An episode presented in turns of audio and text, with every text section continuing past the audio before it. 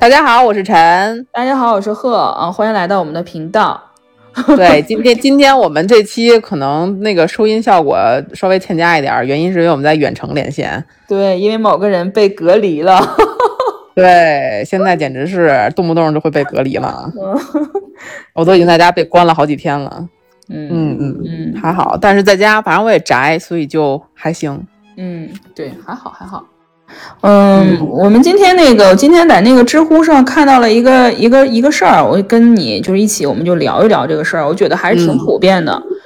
诶，知乎上就有一个爸爸，他就说那意思，就有个这样的事儿。他说他家孩子两岁半嘛，特别调皮。完，这有一天他带孩子去小花园玩的时候，就是大家几个孩子一起跑，完突然他他的儿子就把对方一个小朋友前面那小朋友推倒了。嗯，完这时候人家的家长肯定就是不太不太开心。之后这时候就这个爸爸就感觉到就是有也有一些这种压力嘛，但是也觉得就这个事儿是不对的。完之后就让他的孩子跟那个前面他推倒的小朋友道道歉，但是他那个儿子就特别的犟，就不想道歉。他爸爸就说你一定要道歉，必须要道歉。之后这事儿就僵在这儿。之后他的孩子最后哭着也没有道歉。完，最后爸爸处理的方法就是说，爸爸替孩子道歉了。嗯，但是这件事儿之后呢，就是他的孩子一直都回家都不开心，之后一直到睡觉之前都在就是哭，都在为这件事很难过。但是爸爸的想法就是说，爸爸爸的想法是说，这个孩子首先他错事物事情是做错了，所以他应该说对不起。呃，之后他这么一直拧着呢，也不是解决问题的方式。所以说他也不觉得自己认为自己这个事情行为上有什么不妥，但是说他说可能是自己的处理方法上有什么问题，完了就是想问大家，就说看这个问题怎么解决啊？我觉得这个这个还挺挺普遍的，所以咱俩对还挺典型，对聊一聊这个事情。嗯，就是我发现很多家长可能都有这样的一个迷思，就是觉得。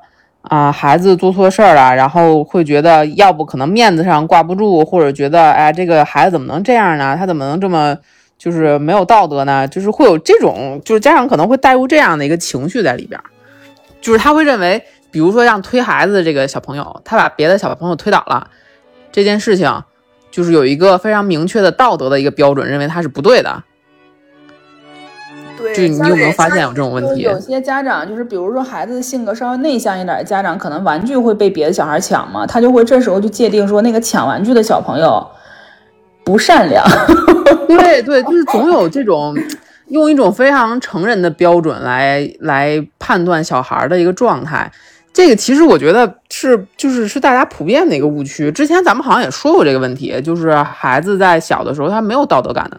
我们其实。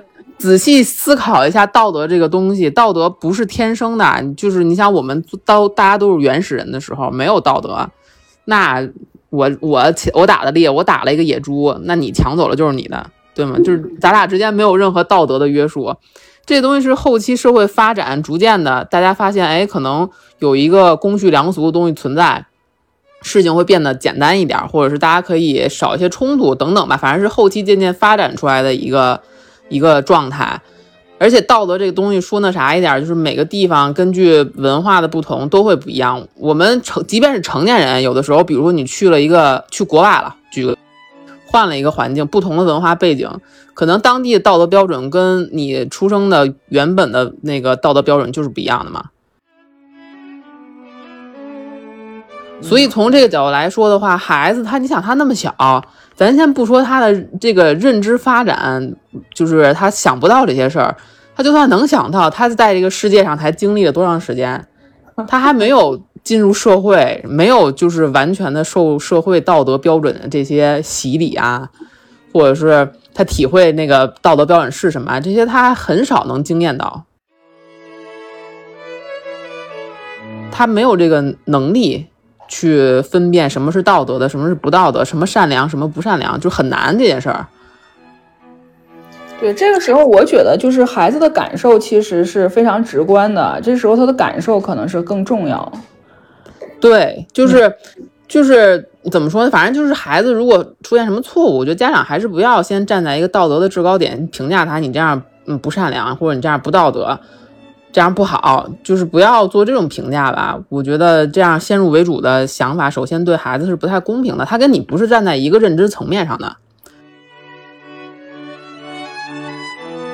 对，然后这个这个事儿，我就突然想起我小的时候，我小的时候就是也发生过类似的事情，就是当然是我是那个受害者小朋友啊，反正就是就是有别的小孩儿，那个我们在教室里玩，然后另外一小孩是撞着我撞到我身上了，然后把我鼻子给撞流血了，嗯啊哗哗哗流血，当时就止不住了已经，然后就会有那个其实其实现在在我看来，那个孩子他也是无意的嘛，他也不是故意要撞我，就是。大家在玩，没有轻重就撞到了。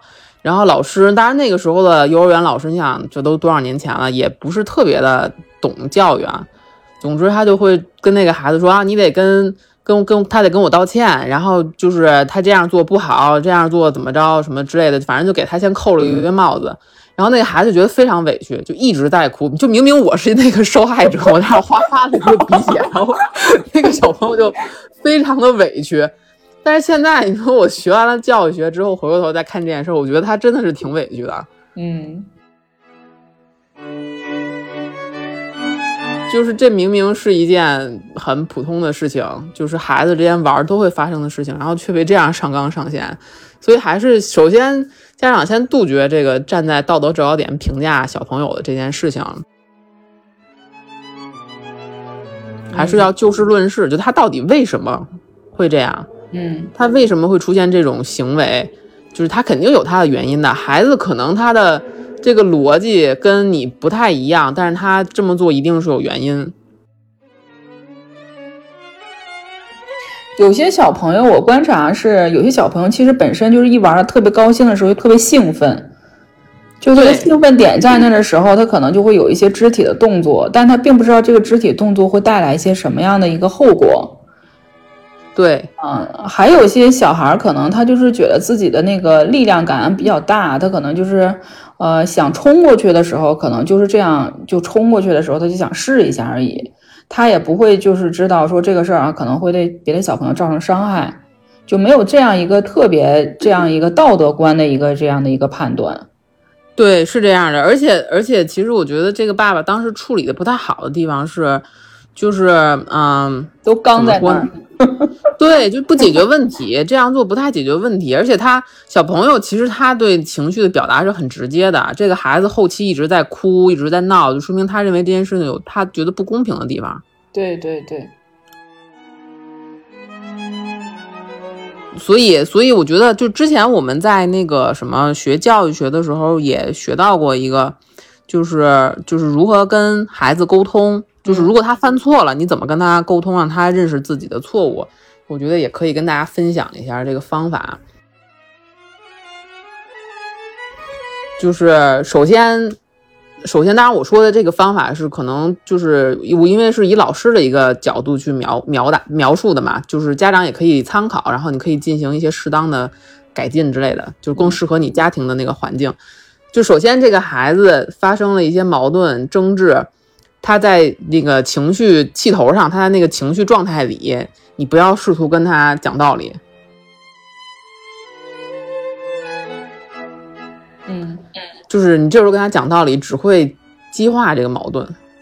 你先让他冷静下来，就是我们处理问题都要等大家冷静下来，是心平气和的进行沟通，就是不要特别着急做任何的，就是解决。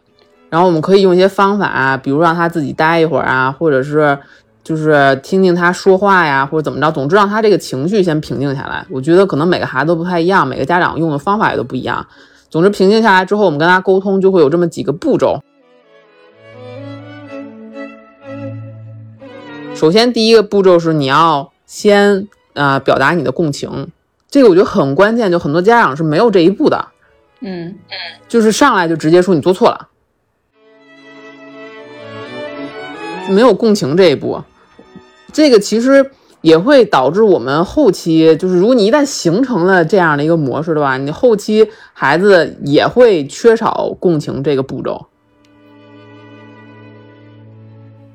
不要先贴标签儿，嗯，对，你要先你要先让他明白哦，原来就是怎么说呢？就是之前我们老说父母父母应该是无条件的爱孩子的嘛，你怎么表现出来呢？我觉得这个，我觉得共情是一个很重要的方面。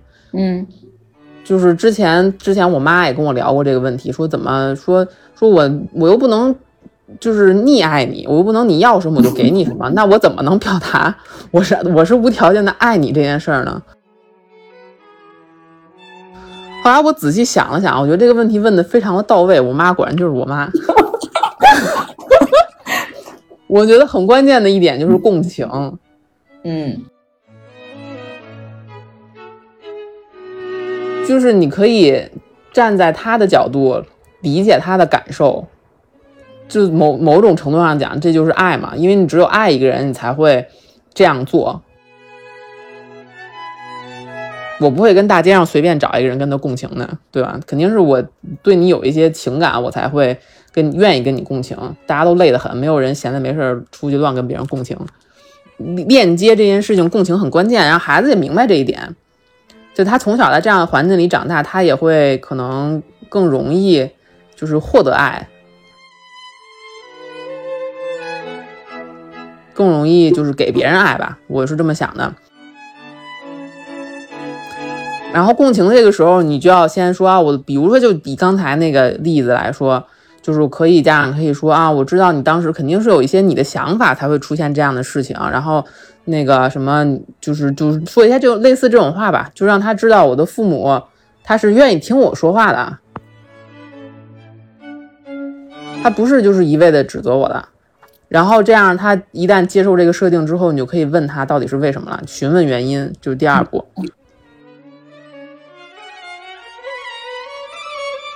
就是你，我们说，就是即便是法律诉讼，你也得给人家陈述机会嘛。对对对对，所以你要让他陈述一下他的原因。你可以说啊，刚才看到你跟那小朋友发生一些冲突，然后你可以先问问他，你你有没有受伤啊？你是不是哪磕了碰了呀？然后你再问问他，那你当时为什么会这么做呢？这个前提都是在大家是平静的状态下，不要有任何激动的情绪。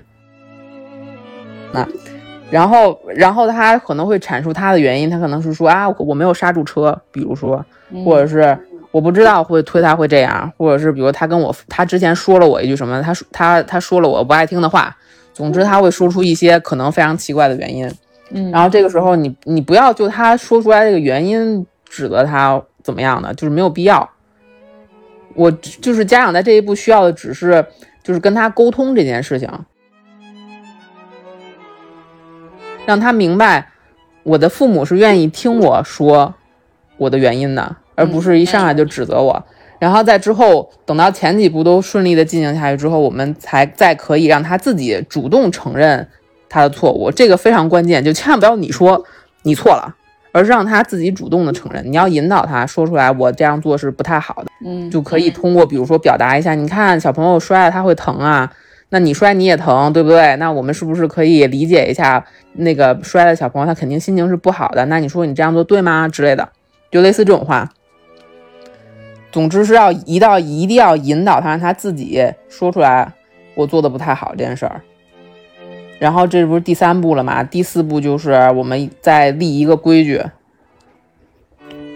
这个立立规矩也是需要两个人，就是就是双方父母跟孩子之间达成共识的，就是不要说父母说我要你怎么样你就怎么样，而是比如说父母提出一个建议，说那以后举个例子啊，比如说以后那你跑得太快的时候，你看到前面有小朋友，你是不是可以提前停下来？嗯嗯，就是根据他那个原因吧，总之根据他的原因，你提出一个建议，那孩子这个时候有可能会说，那我我不知道我能不能做得到，或者他会有一些反驳。那你再跟他进行协商，就是我们那个一起来探讨一个两个人都同意的一个状态。嗯嗯，我觉得这样就是一个完整的，就是孩子如果做错事儿之后跟他的一个交流过程，这是我之前学到的一个小技巧。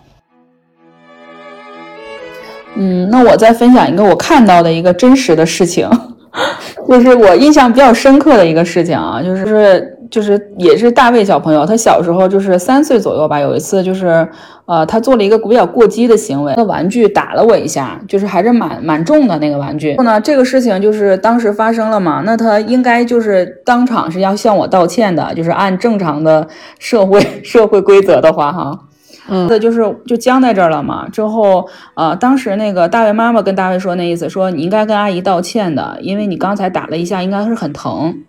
但这时候大卫小朋友就是反应就是不，他不想道歉。之后大卫妈的行为，我觉得倒是比较就是嗯有有一定的借鉴。大卫妈妈就过去说，啊你刚才肯定不是故意的，肯定是当时就是一下子比较激动，呃也不是也不想把阿姨打疼，但是这个行为肯定是给阿姨已经造造成了就是这种啊她觉得很疼的这种感受，所以我们还是应该跟她说声对不起。妈妈现在抱着你啊，妈妈跟你一起说，你看可以吗？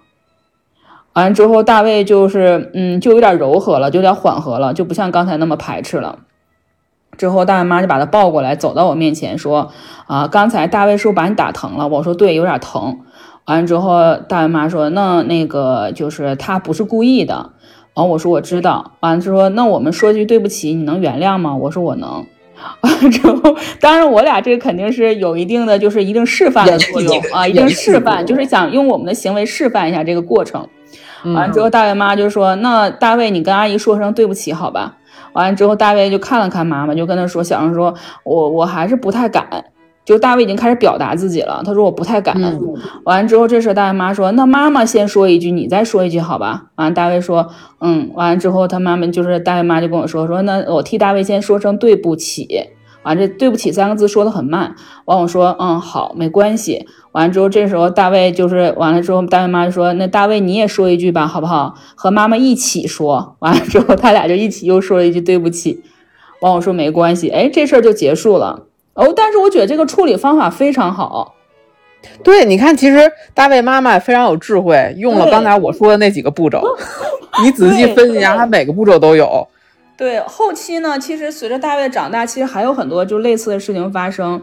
嗯，比如说有一次，就是嗯，还有一次就是比较，就是大卫妈跟我们分享的是一次比较，她觉得自己比较愧疚的一件事儿哈，就是有一次她和小朋友一起在那个也是在小区里玩，车子就是一下子不小心撞到了一个小朋友。嗯，完，当时候那个小朋友的那个就是长辈就比较那个心疼孩子，就说那意思。就说：“哎呀，怎么能在小区里骑车骑这么快？”就是责责备大卫。之后大卫有点懵了，因为他其实是正常，就是在那条路上就是骑车，但那个小朋友是突然插过来的。完之后，他这个时候就是因为就是在这个环境和氛围里嘛，对方的老对方的那个家长又非常的强势，嗯啊，就那个氛围压在那儿，非常的强势。之后这时候大卫妈过去就那意思说让大卫跟人家赔礼道歉。说说声对不起，但大卫当时不想这样做。不过那个氛围真的，他就是大卫妈后来回想起来说，那个氛围真的是非常气压，非常非常的低，就是对方给予，就是给予我们的这种压力非常大。他说，如果说我们之间认识或彼此之间认识还好，但是因为不是特别熟悉。他说：“这个时候就是就是别人就眼盯盯的瞅着你说，等着你 说道歉的时候。”他说：“当时我就有一点不理智了。”他说：“我当时做一件特别让我比较就是他说比较后悔的事儿。”他说：“我当时就真的逼着大卫说了对不起，但是当时大卫也就是也说了这个对不起。但是后来晚上我反思了这件事儿，我后来就跟大卫谈，我说就是这件事儿，说白天这个事情你不是很心甘情愿。”或者是你当时是为什么发生了这样的事儿？大卫就说那意思，他正常的他在骑这个车，是另外一个小朋友突然冲出来撞到了他，而不是他撞到另外一个小朋友，所以他认为他不该道歉。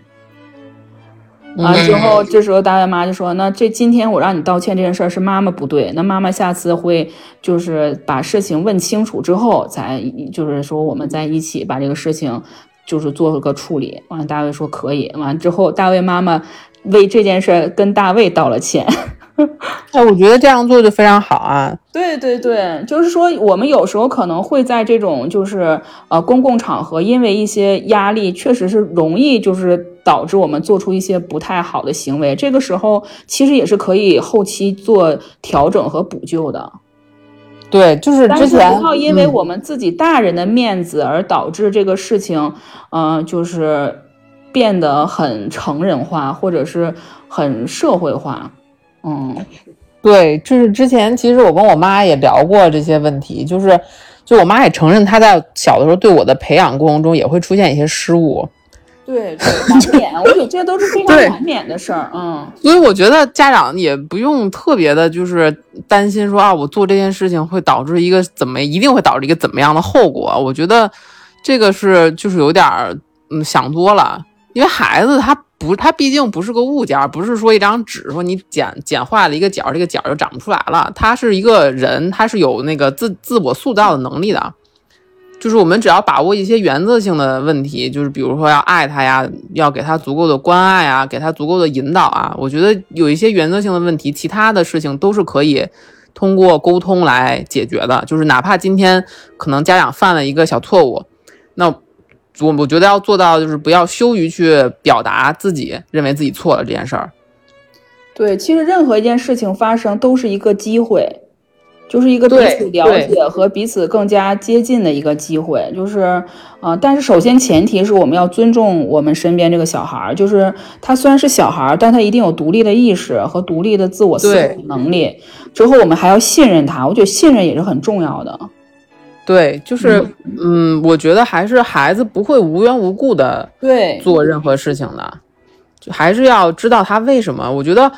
就是就是就以我吃手这件事情为例，对你说这件事儿，对吃手这件事儿其实是个很典型的一个一个经典案例，就是好多人长大了也改不掉吃手的这个问题。其实我后来就是因为学了一些些皮毛的心理学，然后对这个事情很感兴趣。还而且就吃手这件事情，包括比如说晚上睡觉要捏着什么东西脚等等吧，总之就是人会有一些这种刻板行为。包括成年人，可能他成年很久，他还会保持这种行为，在心理学上已经给了一个很明确的定义，就是他一定是有原因的，他不会是说我就就吃手好玩儿，不会是这样的，多少都是有一些心理心理因素造成的。然后这个我我就看了一些文献或者是一些说法，就是就是孩子不是有一个时期会一直吃手嘛，这是他那个满足自己口唇欲的那个时期，就吃手对他来讲是是让他觉得有安全感，他觉得幸福的一件事儿。但是正常的孩子是过了这段时期之后，他就就应该没有这个问题了，就是不会再吃手了。但是有一些孩子还也一直延续这件事情，是因为他会把就是吃手的这件事情与幸福与安全进行一个绑定，就联系起来，然后就导致他后期只要遇到焦虑的事情，他就习惯性的吃手，只要他觉得不安全，他就吃手，包括捏衣服角。么包括那个抱什么毛绒玩具，包括我之前有朋友还有习惯，就是他现在都已经三十多岁了，还必须晚上睡觉要捏着他一个特别破的枕巾，就那枕巾已经陪了他三十多年了，都已经都已经破了，但是他还是要捏着，是因为他觉得那样安全。这个是一个刻板行为，是从小小时候的那个环境一直延伸到现在的。然后我想说的是，很多家长在面对这个这种问题的时候，会直接。制止，就比如说像我父母小的时候会，就是我一吃手，他就会说我骂我。比如说，或者还有一些家长更严重的，可能给孩子什么什么抹芥末、抹辣椒水儿，对吧？嗯嗯，咱先刨去这些东西对皮肤有没有伤害啊？咱就说，就是父母这种行为，就是不不去了解背后的原因，就直接进行一个行为上的处罚，是不恰当的一件事情。就是你要知道，孩子这样做是因为他不安全。那你要就是正常的思路是，他不安全是什么造成了他不安全的感觉？我要解决的是这个问题。我要让他感觉到安全，他就渐渐的会减少他吃手的这个行为。但是好多家长不是这样做，他刺激小朋友，通过一些那个更极端的方式刺激他，那会让他加剧他的不安全感。那不安全感加剧之后，他的解决方法就是，那我更努力的吃手，因为他感觉他感安全。对，所以这个其实这样的一个操作，反倒是产生了负面的行为。所以就是我说这个例子的原因，就是就是我们在处理很多，尤其是对小朋友，他很简单，他没有成年人那么复杂，对吗？我们想了解他到底是为什么这样，其实相对来讲，可能就是比成年人来讲可能更容易一些，所以我们还是需要去追到这个根儿上，问题的根儿上，而不是说简单粗暴的就把这个事儿解决了。而且通常你想这样的时候，就是解决不了的，甚至会让事情更糟。就是就是我还是我们还是要先了解他为什么这样做嘛。嗯嗯嗯，我刚才甚至想到，就是不仅要对小朋友这样，对我们的亲密关系的人士也应该这样。对，我觉得这个可能是一个，就是嗯，怎么说呢，就是一个一个一个思考路径的习惯吧。就是你习惯这种路径之后，你就会对别人也这样，然后就世界变得更加美好。因为我后来我发现，就是好多人不止对孩子这样，就是可能就是他对所有的周边的人都是这个样子，就是他可能先定义这件事儿，之后再去做出自己的判断。嗯，可能我们就是很多习惯就已经长期养成之后才习成的这种东西比较多。对，所以我觉得。怎么说呢？就是家长处理问题的方式，有的时候也会给孩子带来一些榜样的作用。就是你想让他成为什么样的人呢？你想让他成为一个简单粗暴，就是遇到问题就通过极端手段解决的这样的人吗？肯定大家都不是这样希望的嘛。对，对对对，所以我们给孩子要以身作则，我们要试图理解他，然后试图跟他产生同理心，然后啊。也希望他长大之后可以成为一个有爱的人嘛。如果大家正是有同理心的人，那非常好，那大家继续努力。如果觉得自己稍微欠缺一点，对，我们可以稍微反思一下。对对，其实其实我觉得，就大部分家长肯定都是爱孩子嘛，就是无非就是方法可能不太得当。对对对，嗯。好，那今天怎么着？聊到这儿。好像也没什么可说的了，也有点我的小，我的小知识库已经干涸了。行，到这儿哈。嗯，好，拜拜，拜拜。